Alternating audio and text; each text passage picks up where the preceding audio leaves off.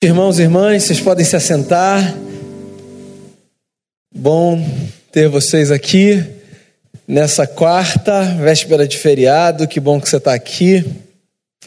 Eu quero ler em Gênesis, que tem sido nosso texto nesse mês de maio, aqui nos cultos de quarta-feira. A gente tem refletido a partir de alguns textos de Gênesis. Eu quero ler o final do livro, que é o capítulo de número 50, e eu lerei a partir do verso 15 até o verso 21. Deixa eu aproveitar e dar alguns avisos aqui. Dois avisos em especial eu queria destacar. É, na verdade, três. Vamos lá.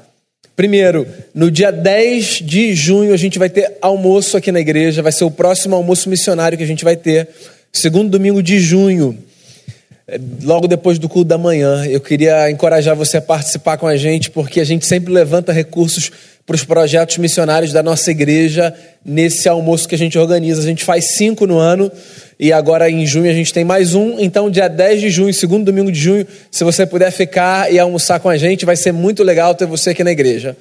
Outro aviso que eu queria dar: no domingo você pode fazer inscrição. A gente abriu no último domingo para o jantar de casais que vai acontecer em comemoração do Dia dos Namorados. Vai ser no dia 16 de junho num condomínio aqui no Recreio mesmo, do outro lado da Avenida das Américas. Você pode comprar o seu ingresso com o pastor Damião, Damião e Kátia. E terceiro aviso que eu queria dar, é, a gente vai ter em julho mais uma edição do nosso bazar. Então, se você tiver itens de casa ou roupa em bom estado, e fica isso bem em negrito itálico, brilhando assim na sua cabeça, e se você quiser doar, é, a sua doação será muito bem-vinda. Tá bom? Vai ser mais um bazar que a gente vai organizar. Também é um projeto muito bacana da nossa igreja. A gente consegue abençoar diretamente e indiretamente muita gente com o bazar que a gente organiza. Então eu queria dar esses avisos a você. Tá bom? Vamos para o texto, Gênesis capítulo 50. Vou ler do verso 15 ao verso 21, que diz assim. Vendo os irmãos de José que seu pai já era morto, disseram: É o caso de José nos perseguir e nos retribuir certamente o mal todo que lhe fizemos. Portanto, mandaram dizer a José: Teu pai ordenou antes da sua morte, dizendo: Assim direis a José: Perdoa, pois, a transgressão dos seus irmãos e seu pecado, porque te fizeram mal. Agora, pois, te rogamos que perdoes a transgressão dos servos do Deus de teu pai. José chorou enquanto lhe falavam.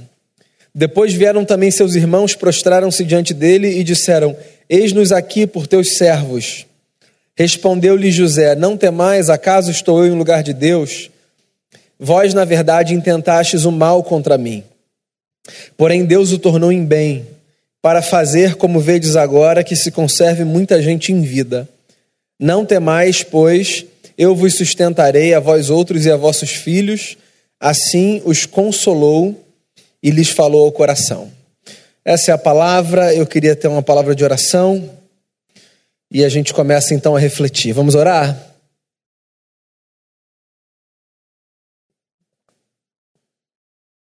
Senhor, quero agradecer ao Senhor porque depois de mais um dia de trabalho, o Senhor nos trouxe a esse lugar e, e obrigado porque a gente pode se reunir para orar, para cantar, para ler a palavra, para ouvir o que o Senhor tem a nos dizer. Que seja esse momento um momento de crescimento para a nossa vida, que seja proveitoso. Que o Senhor é, fale ao nosso coração como um pai que deseja instruir os seus filhos. Perdoe os nossos muitos pecados, purifica a nossa vida e faça com que esse momento seja um momento especial para todos nós. É a oração que eu faço, em nome de Jesus, amém. Vamos lá, tenta imaginar uma cena aqui junto comigo, rapidinho. Imagina que alguém faça algo de muito ruim contra você. Uma maldade gratuita, uma maldade deliberada, Um negócio que você sabe porque você conseguiu perceber que foi planejado, orquestrado. Aí imagina para gravar a cena que essa pessoa que fez esse mal seja uma pessoa do seu núcleo mais próximo, da sua família. Que, em tese, é um núcleo de onde a gente menos espera que venha maldade. O que, que você faz? O que, que você pensa? O que é que você diz? O que é que você. Como é que você reage? Imagina uma segunda cena. Imagina que, porque o mundo dá voltas, você em algum momento se veja na situação de poder pagar o mal que te foi feito com o mesmo mal. Porque a mesa virou e agora as cartas do jogo estão na sua mão. E você se lembra do que foi feito.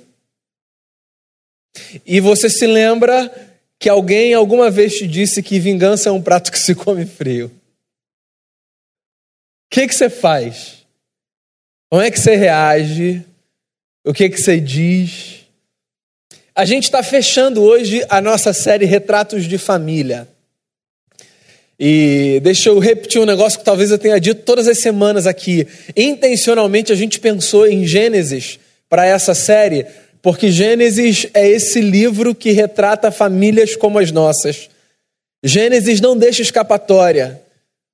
Gênesis é um livro que nos mostra a família dos patriarcas e que nos faz perceber que, mesmo a família dos patriarcas da nossa fé, é como qualquer outra família, cheia de problema, mas cheia também da graça de Deus.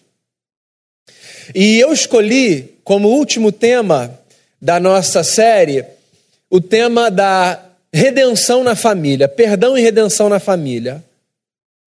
E eu não podia escolher outra história que não fosse a história de José, porque talvez de toda a Bíblia Sagrada, a história de José seja a história mais apropriada para a gente falar de redenção na família. Então, se você não conhece a história de José, você vai conhecer nessa noite. Se você já conhece a história de José, você vai se lembrar dessa história nessa noite. Para início de conversa, a história de José é a história daquela pessoa para quem você olha e você diz assim: não é possível que exista uma pessoa desse tipo no mundo, que faz tudo certinho e que dá tudo errado. Ou talvez a sua reação será: essa é a história da minha vida. Eu faço tudo bonitinho, conforme a cartilha, mas assim, eu tenho sempre a sensação de que alguém está me passando para trás, na maior cara lavada, dizendo que me ama e me dando rasteira.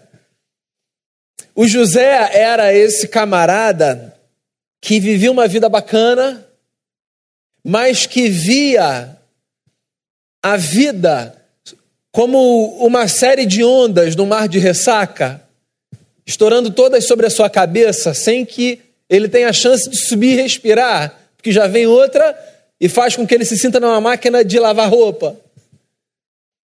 O José foi filho do Jacó, sobre quem a gente falou na semana passada.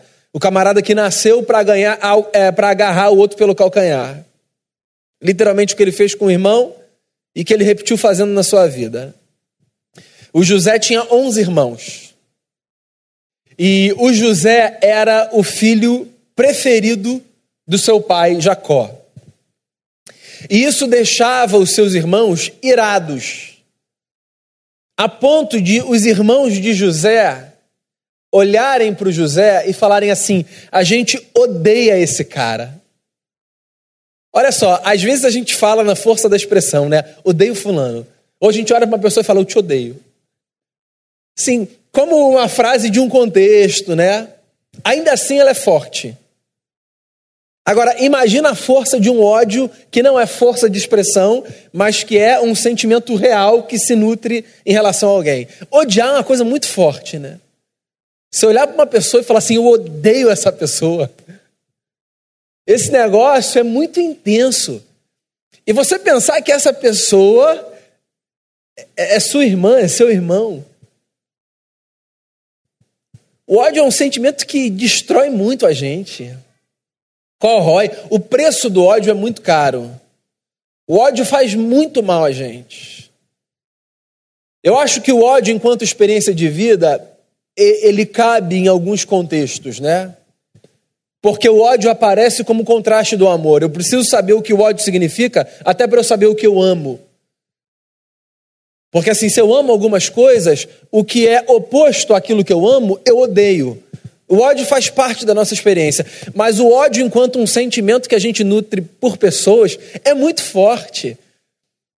E eu acho que esse sentimento é um sentimento que, se ele ganha força dentro da gente, ele pode levar a gente a atitudes assim muito cruéis e às vezes irreversíveis. Tá aí uma coisa que a fé cristã ensina para a gente que a gente não devia desprezar. Eu ouvi isso uma vez de um pastor amigo e eu nunca mais quero me esquecer. Ele disse assim: não subestime a maldade que existe dentro de você. A gente sempre se acha tão bonitinho, né? Não subestime a maldade que há dentro de você. Porque assim, nós somos belos e horrorosos ao mesmo tempo.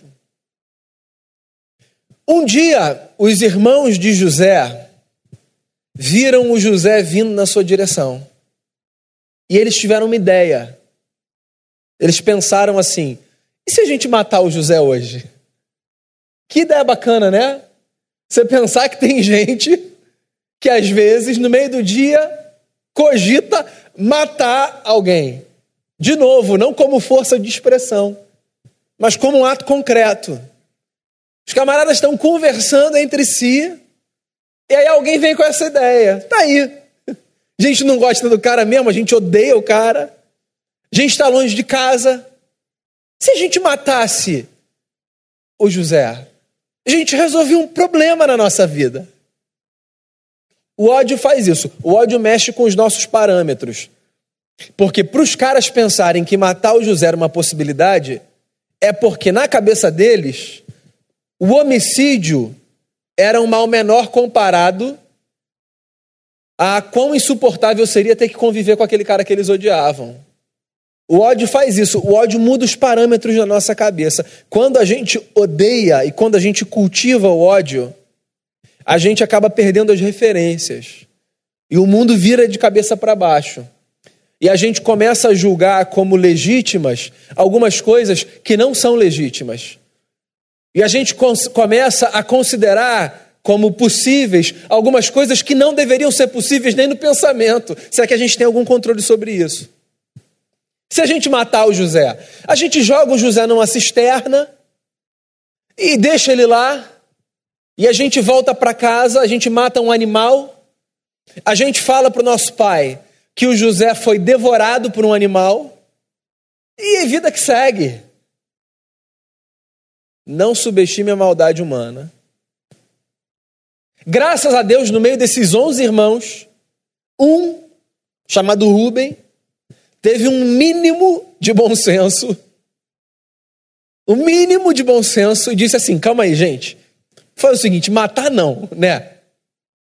Vamos matar. Nem tirar sangue.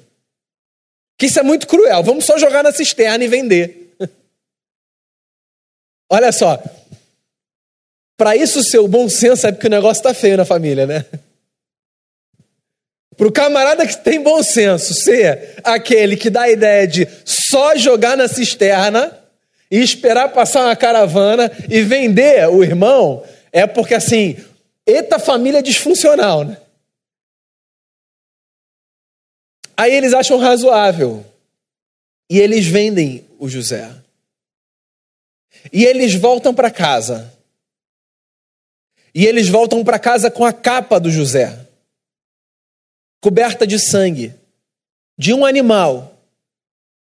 E eles olham para o Jacó, quando eles chegam em casa, e eles dizem: Pai, aconteceu uma tragédia.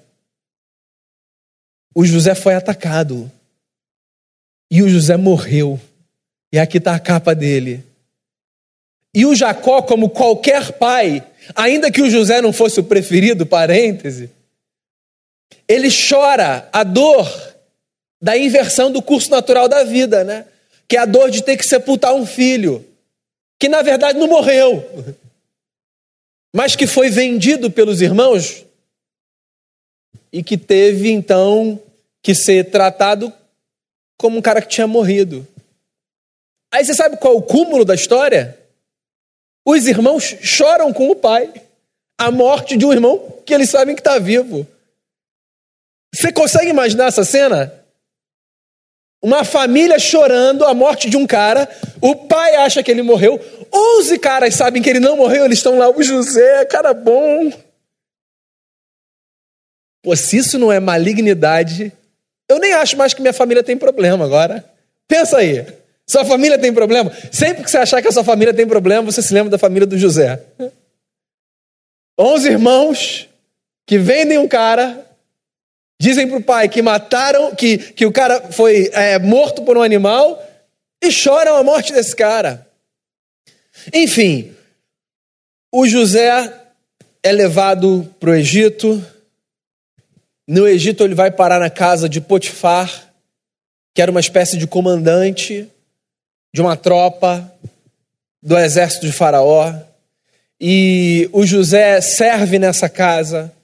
E o José cai na graça da mulher do chefe dele, que se aproxima dele e tenta seduzi-lo o tempo todo. E que não aceita um não. E que para sair por cima, num dia que ela tentou trancar o José no quarto, disse para o seu marido: Esse cara louco tentou me agarrar. É porque eu gritei e ele fugiu. E esse cara, que já tinha sido vendido pelos irmãos e acusado injustamente por uma mulher maluca que queria se deitar com ele, ele vai parar na prisão. É, tem gente que faz certo, mas que o curso da vida dá errado. Não me pergunte, não me pergunte por quê. Tem um salmo, inclusive, que foi composto por Asaf e que consiste numa pergunta: Deus, por que os homens maus prosperam e eu não vejo a minha vida funcionar? Esse negócio faz com que muito crente entre em parafuso. Muita gente fala assim: não consigo entender. Amo a minha família. Trabalho direitinho. Dou o meu dízimo. Tô na igreja todo domingo, final de campeonato inclusive. Vou na quarta. Pô, e, não, e não anda. E nego tá desviando 10 milhões, 100 milhões e a vida está só indo para frente. Olha só, a vida não é essa equação matemática que segue regras e tabelas, cujo resultado a gente consegue garantir a partir de alguma fórmula. Eu não sei explicar a você o porquê, mas do ponto de vista da perspectiva humana, às vezes os resultados imediatos da nossa justiça e da nossa bondade não serão resultados maravilhosos aos nossos olhos. E eu não sei explicar a você o porquê. Não sei dizer porque, às vezes, nós somos acometidos por males e nós pensamos: pô, mas tem tanta gente má nesse mundo, eu sou uma pessoa do bem, e sou eu que estou com essa doença. Ah, tem tanta gente que não vale nada no trabalho e que está sendo promovido, eu estou aqui, perdendo salário por causa da crise. Mas tem tanta gente, reticências, eu não sei explicar a você o porquê disso. E acho, às vezes, que tentar resposta objetiva para essas perguntas é se torturar. O José está lá, fazendo tudo como manda o figurino, e as coisas não saem do jeito que ele espera. E você sabe por que eu acho o José um cara inspirador? Porque num cenário como esse, de um cara que é vendido pelos irmãos, odiado em casa, tido como morto, acusado injustamente e que vai para a prisão e que é esquecido na prisão, porque ainda tem mais isso na história dele. Um cara desse é um cara que tem tudo para endurecer o coração. E sabe de uma coisa? Eu acho que fé é essa experiência com Deus que faz com que a gente não permita que o coração seja endurecido quando todas as circunstâncias da vida deveriam nos empurrar para o endurecimento do coração. Fé, eu acho que é isso. Uma experiência com Deus através de Jesus que faz com que a gente consiga manter o coração confiante e a ética na cabeça e a humildade do lado de dentro e a garra e a força para continuar marchando numa direção que a gente considera ser certa, mesmo quando as circunstâncias são suficientes para dizer para a gente: ó, joga tudo pro alto, faz o que você quiser, porque tem alguma coisa que fizeram aí com você, vai olhar sua história aí, ó, tem alguma coisa para trás que está escondida que não é possível que não dê certo. Bem, o mundo dá muitas voltas, você sabe disso. A sua história já deve ter dado algumas voltas. E a história do José foi uma história que deu voltas, porque uma vez alguém se lembrou na prisão que o José era aquele camarada que interpretava sonhos e o faraó, rei do Egito, teve alguns sonhos que ninguém conseguiu interpretar. E aí alguém se lembrou do José na prisão.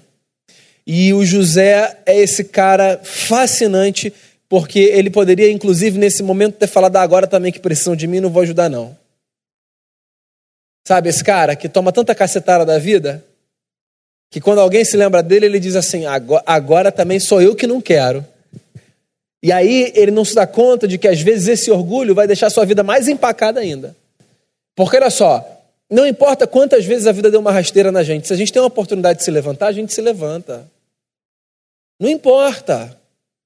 Porque se a gente medir levantar ou não levantar a partir das experiências pregressas, assim, é possível que a gente perca a oportunidade da vida de refazer a nossa história.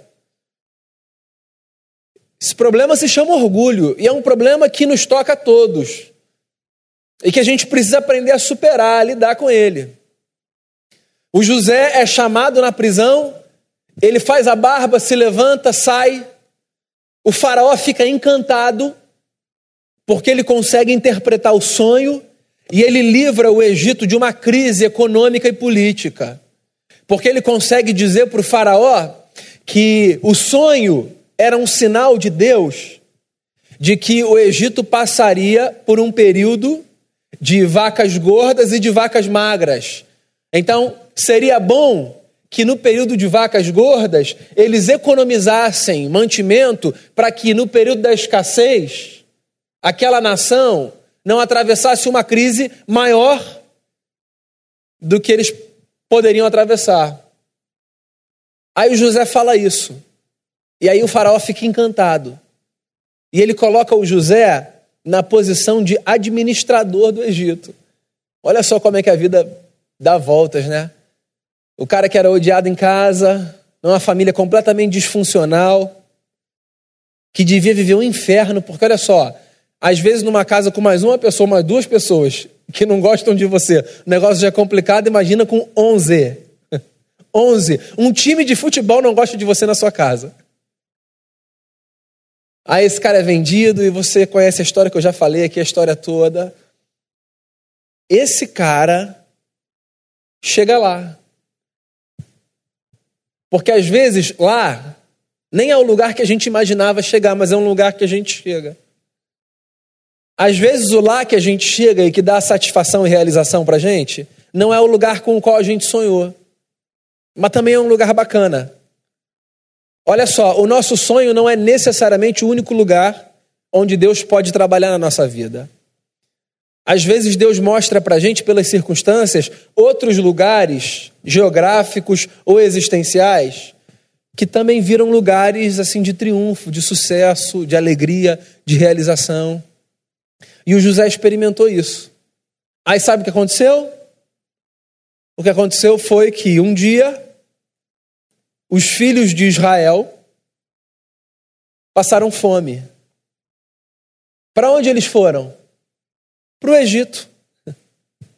E não é que o José, odiado pelos irmãos, agora era quem cuidava da distribuição de cesta básica no Egito?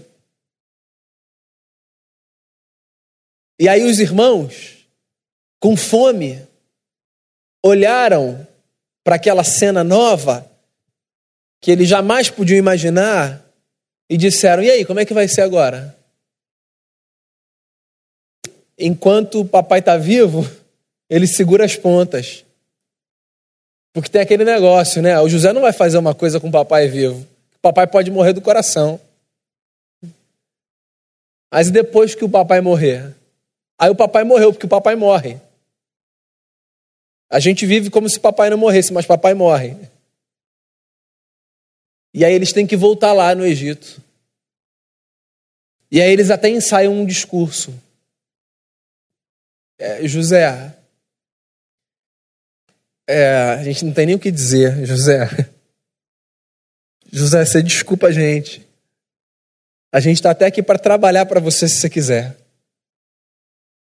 Por amor ao papai. A gente lembra que o papai pediu um negócio. O papai pediu para você cuidar da gente. É, dá uma cesta para gente. Eles já estão, olha só, a lógica do cara que cultiva ódio no coração é tão contaminada e tão envenenada que eles já estão esperando o ódio como reciprocidade, entendeu? A pessoa que vive a partir da dinâmica do ódio, ela já acha que o outro vai reagir também com ódio, porque a cabeça dela funciona assim. O ódio é o que faz a máquina da cabeça dela funcionar. Então, assim, porque para ele tudo funciona na base do ódio, ele também acha que todo mundo funciona a partir dessa lógica. Mas sabe qual é a boa notícia? Nem todo mundo funciona a partir da lógica do ódio.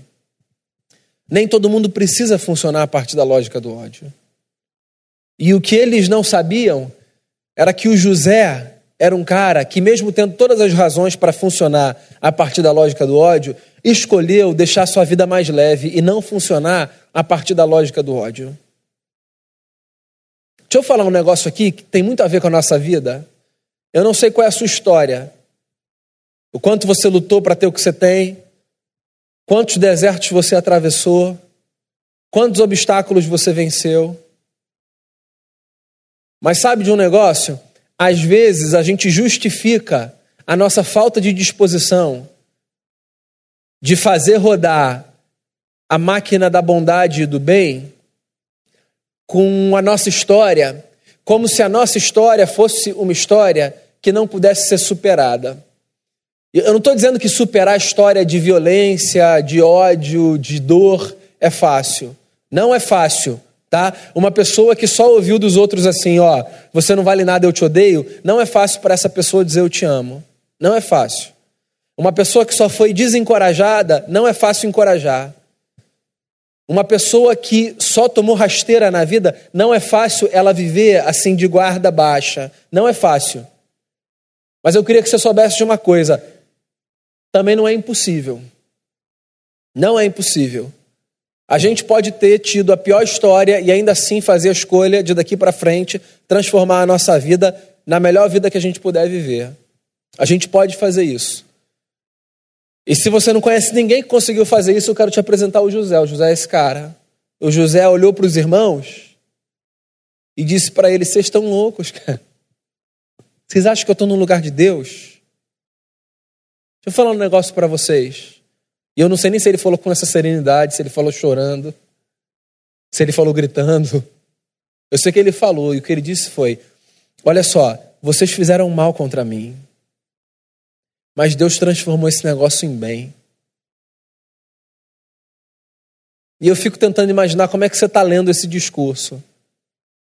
Porque você sabe qual é a pior forma de você ler esse discurso?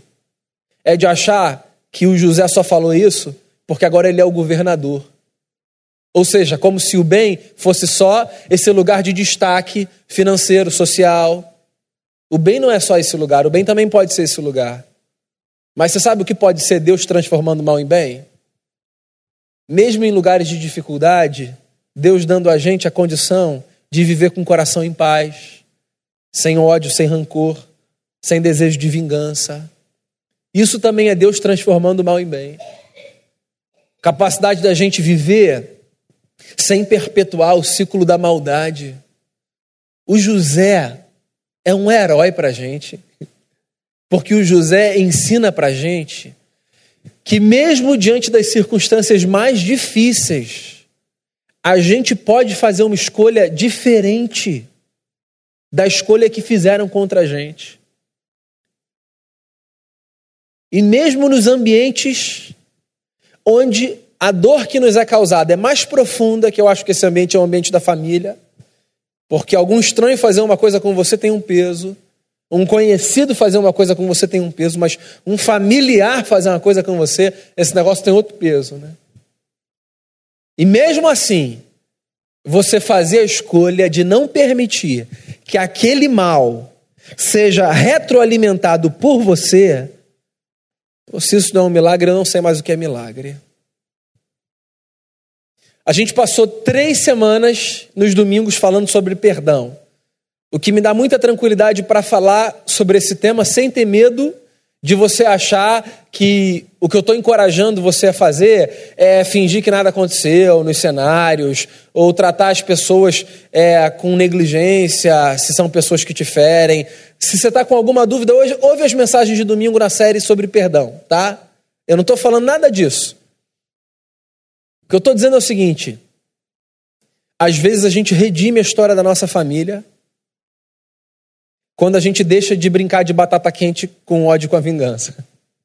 Sabe, jogaram para você, agora é a sua vez de dar para alguém. Aí ao invés de dar para alguém, você diz assim: "Não. Joga no chão e quebra esse negócio". Porque continuar fazendo essa batata quente do ódio rodar é incendiar o sistema todo. E o José é o cara sábio que diz assim, ó, podem estar tá colocando fogo na casa, e eu não vou jogar querosene e tornar esse negócio no inferno maior. No que depender de mim, o inferno para aqui e não chega perto. Porque olha só, a gente costuma pensar em céu e inferno como essas realidades futuras mas céu e inferno também é um negócio que a gente provoca com as escolhas que a gente faz na vida. Eu quero fazer a escolha de que, no depender de mim, a minha família seja um ambiente celeste e não infernal. Ah, mas você não sabe quantas chamas infernais lançaram contra mim. Ok, eu acredito e eu respeito. Mas lembra da batata quente. Você não precisa jogar essa bola de fogo para alguém joga no chão. Ou então faz o seguinte: entrega esse negócio para Jesus de Nazaré e deixa ele cuidar disso do seu coração. E diga assim, Pai, toda a vontade que eu tinha de devolver na mesma moeda, agora eu despejo diante de Ti. Como alguém que sabe que se não despejar vai fazer uma besteira e vai perpetuar esse ciclo. José, o cara de uma família disfuncional, que tomou rasteira atrás de rasteira, mas que resolveu enxergar a vida de um jeito diferente. Ele resolveu enxergar a vida acreditando que Deus sempre pode transformar mal em bem. E se Deus pode transformar mal em bem, então eu não preciso mais pagar mal com mal. Ainda que eu tenha que dizer, deixa eu me afastar desse negócio. É melhor eu dizer, deixa eu me afastar desse negócio, do que eu permanecer jogando fogo para todo mundo. Que as nossas famílias, no que depender de nós, não sendo perfeitas como elas não são, porque nós não somos, que as nossas famílias sejam contempladas pela presença de um José e que a gente não espere que esse José seja o outro. Que esse José seja a gente. E que a gente consiga enxergar a história pensando: sim, o mal que me fizeram, Deus transformou em bem. E qualquer coisa que eu queira devolver na mesma moeda, eu vou colocar os pés da cruz de Jesus. Porque se teve uma coisa que Jesus fez, foi parar de brincar de batata quente. Assumindo toda a bomba do pecado que a gente lançou sobre ele, dizendo: chega, basta. A partir de agora a gente vive em paz. Que seja assim na nossa vida, que seja assim na nossa casa, para a glória de Jesus e para o nosso bem. Vamos fazer uma oração? Senhor Deus, quero agradecer ao Senhor pela bênção de, mesmo vivendo, às vezes lutas profundas, podermos contar com o Senhor na nossa vida. Isso é maravilhoso. A bênção da fé, que não permite que o coração seja endurecido. A fé que faz com que as circunstâncias não ditem o estado da alma. É tão difícil, Senhor. Porque nós somos gente que lida com todos esses sentimentos que todas as pessoas lidam. Em nada somos diferentes de ninguém. Agora tem um negócio que o Senhor nos ensinou a fazer. O Senhor nos ensinou a orar. O Senhor nos ensinou a perdoar. O Senhor nos ensinou a contar até dez. E isso faz uma diferença tão grande na nossa vida. Eu quero orar pelas nossas famílias. No final, Deus, dessa série, foram tantas conversas sobre família. E eu quero colocar diante do Senhor as nossas famílias, acreditando que as nossas famílias são o núcleo mais importante da nossa vida. Ainda que nas nossas famílias nós tenhamos experimentado dor, ainda que nas nossas famílias nós tenhamos experimentado sofrimento, as nossas famílias são o principal laboratório da vida, lugar onde o Senhor opera. E nós queremos orar pelas nossas famílias. E nós queremos rogar ao Senhor que o Senhor nos dê a graça de sermos uma espécie de José, cada qual na sua casa, na sua família, no seu trabalho, na sua igreja, no seu condomínio, na sua casa, onde quer que seja que que a gente veja o mundo do jeito que o José via. O mal que fizeram, Deus transformou em bem. E que não sejam apenas as circunstâncias mudadas, os índices que vão dizer que Deus transformou em bem. Que seja, acima de tudo, a transformação do nosso coração. Que seja a reação diferente, que seja o ódio controlado, que seja o perdão concedido, que seja a paz mantida, que isso tudo seja sinal de que o Senhor transformou o mal em bem. Abençoe a gente, cuida da gente. Leva a gente em paz quando a gente sair daqui, Senhor Jesus. Leva a gente em segurança, guardado e guiado pelo Senhor. E abençoe esses dias que a gente tem pela frente. Que quem for viajar nesse feriado vá em paz, volte em paz. Que o Senhor nos guarde a todos. Muito obrigado por essa noite, por ser não apenas o Senhor de José, mas o nosso Senhor. Nós apresentamos a Ti, ó Jesus, toda a nossa vida, acreditando que aos Teus pés nós viveremos muito melhor. Essa é a oração que eu faço por mim e pelos meus irmãos. Em nome de Jesus, amém.